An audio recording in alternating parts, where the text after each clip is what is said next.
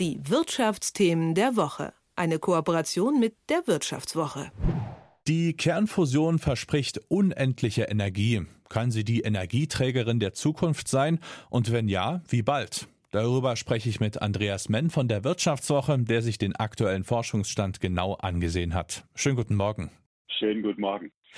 Warum ausgerechnet Kernfusion? Was macht dieses Konzept einzigartig? Ja, man kann sagen, es ist die einzige Energieform, die der Mensch noch nicht erschlossen hat. Wir haben das Feuer bezwungen, wir haben äh, Sonnenstrahlen geerntet mit Solaranlagen, wir haben das Atom gespalten, aber wir haben noch nicht Atome fusioniert. Äh, das, was in der Sonne passiert, in allen Sternen, die wichtigste Energieform des Universums im Prinzip, denn all das, was da draußen im All an Energie entsteht, kommt hauptsächlich aus Kernfusion. Mhm. Ähm, und das haben wir als Menschen bisher noch nicht geschafft. Insofern physikalisch eine enorm spannende Frage, können wir das auch auf der Erde künstlich herstellen. Und äh, wer ist aktuell auf dem Gebiet der Kernfusion Vorreiter? Man kann sagen, äh, momentan die USA sind sehr weit vorne, muss man als erstes nennen. Das hängt auch zusammen mit einem äh, Experiment am Lawrence Livermore National Laboratory, einem wichtigen Forschungszentrum. Die haben etwas geschafft, was man so ein bisschen den heiligen Gral äh, der Kernfusion äh, nennen, nämlich ähm, die Frage, kriegt man dann auch mehr Energie raus, als man reinsteckt. Das klingt jetzt erstmal absurd, aber man muss erstmal viel Energie hineinpumpen, um dann genug Reaktionen zu erzeugen, die ähm, dann wieder Energie äh, äh, erzeugen. Und ja, das hat jetzt geklappt. Äh, vergangenes Jahr im Sommer nochmal in einem Experiment. Mhm. Ähm, jedenfalls kann man das so sagen, auf der Ebene äh, im Reaktor ist das passiert. Ähm, es gibt auch Leute, die sagen, naja, man musste erstmal die Energie umwandeln in einen Laser und so weiter. Aber sagen wir mal so rein physikalisch ist da ein großer Meilenstein gelungen und ähm, deswegen sind die USA da sehr, sehr stark. Aber wir haben auch in Deutschland äh, sehr, sehr starke Grundlagenforschung schon seit vielen Jahrzehnten.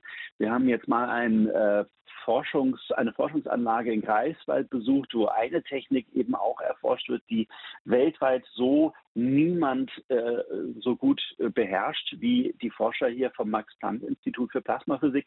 Ähm, also äh, es gibt da ein paar Nationen, die weit, weit vorne sind. Deutschland hatte auch gute Grundlagenforschung. Mhm. Wir sind jetzt auch schon ein bisschen in die Funktionsweise reingegangen. Kannst du uns mal vereinfacht erklären, was bei der Kernfusion eigentlich passiert und wie dann im Ergebnis die Energie, die da frei wird, genutzt werden kann?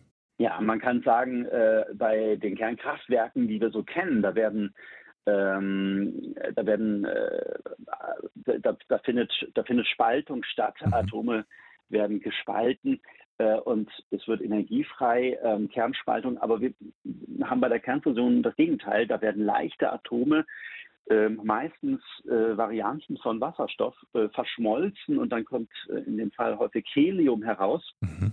Ähm, das ist das, womit die Sonne gigantische Mengen Energie erzeugt. Ähm, das ist unglaublich schwer, weil eigentlich die Atomkerne sich äh, abstoßen äh, und gar nicht miteinander was zu tun haben wollen. Aber äh, wenn man die Umstände schafft, dann äh, gelingt das trotzdem. In der Sonne sind das enorme Mengen Gravitation, die ist ja riesig und schwer, mhm. äh, und enorme Hitze. Ähm, und äh, was man dann hier auf der Erde schaffen muss, sind 100 Millionen Grad ungefähr. Ähm, und ähm, die muss man dann aber eben auch irgendwie beherrschen. Das ist dann ein sogenanntes Plasma.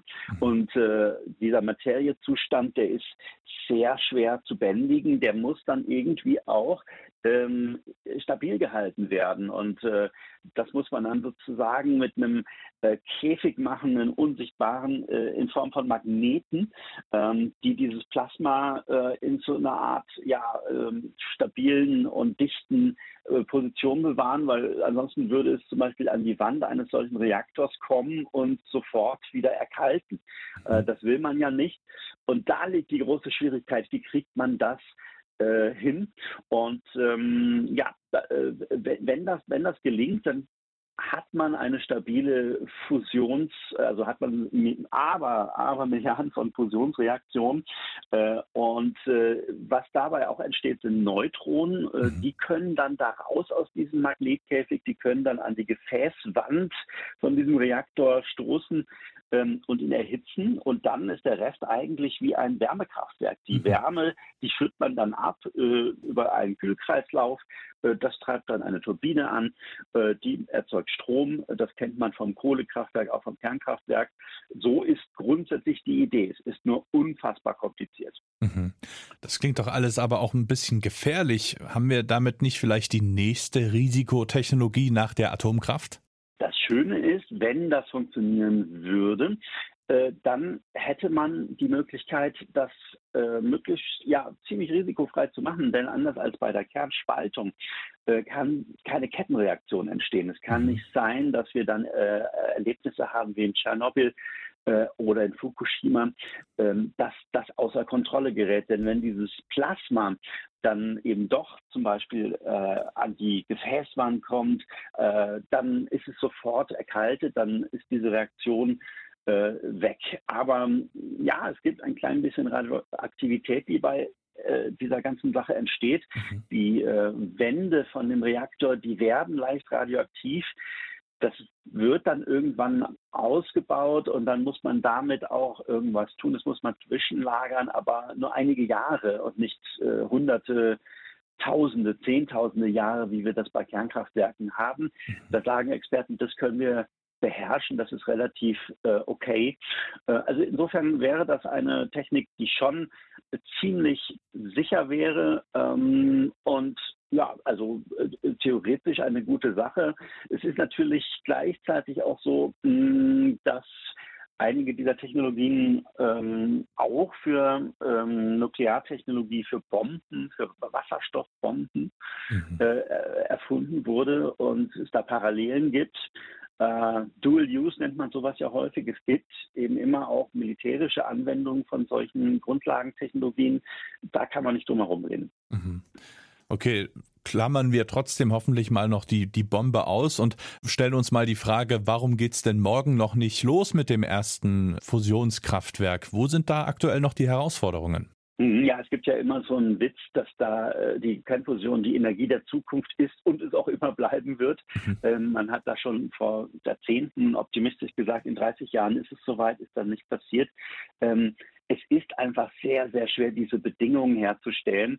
Ähm, es gibt verschiedene Arten von Reaktortechnologien. Über eine andere äh, habe ich noch gar nicht gesprochen, wo man mit unglaublich starken Lasern auf ganz kleine, sehr, sehr teure Kugeln schießt, die dann implodieren und in Nanosekunden Fusionsreaktionen erzeugen.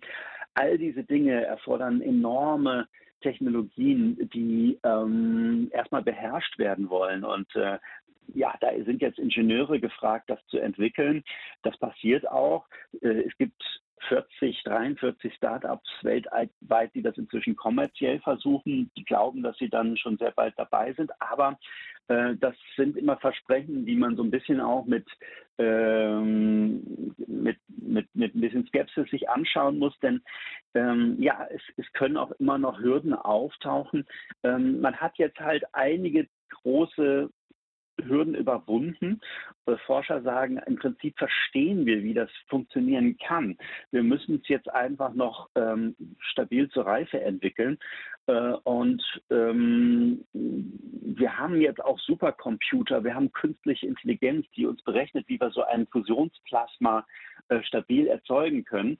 Ähm, was jetzt noch passieren muss, ist, dass wir eben entwickeln, wie können solche Reaktoren stabil gebaut werden, welche Technik brauchen wir da. Ja, da können jetzt noch ein paar Jahre ins Land gehen, aber das Gefühl ist schon, dass man da jetzt näher ist, als man bisher immer glaubte. Mich interessiert mal noch deine Prognose, nachdem du da jetzt ja einen ziemlich guten Überblick hast. Ähm, wird die Kernfusion ein Baustein werden oder vielleicht sogar genau der Energieträger?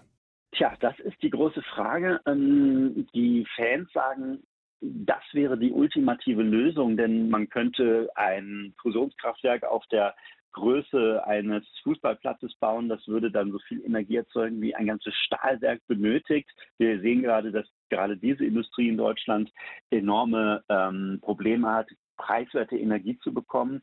Die Hoffnung ist, dass das mit der Fusion so preiswert gelingt wie mit äh, Photovoltaik zum Beispiel, aber eben viel weniger Fläche braucht und sehr, sehr wenig Brennstoff. Ein Fusionskraftwerk könnte am Tag nur ein Kilogramm von diesen besonderem Wasserstoff benutzen, den es unendlich gibt. Also man hätte eine Energiequelle, die im Prinzip hunderte Millionen Jahren auf der Erde funktionieren würde, ohne, ohne Pause. Ähm, insofern ist es vielleicht ganz gut, dass man das entwickelt. Ähm, wer weiß, was passiert.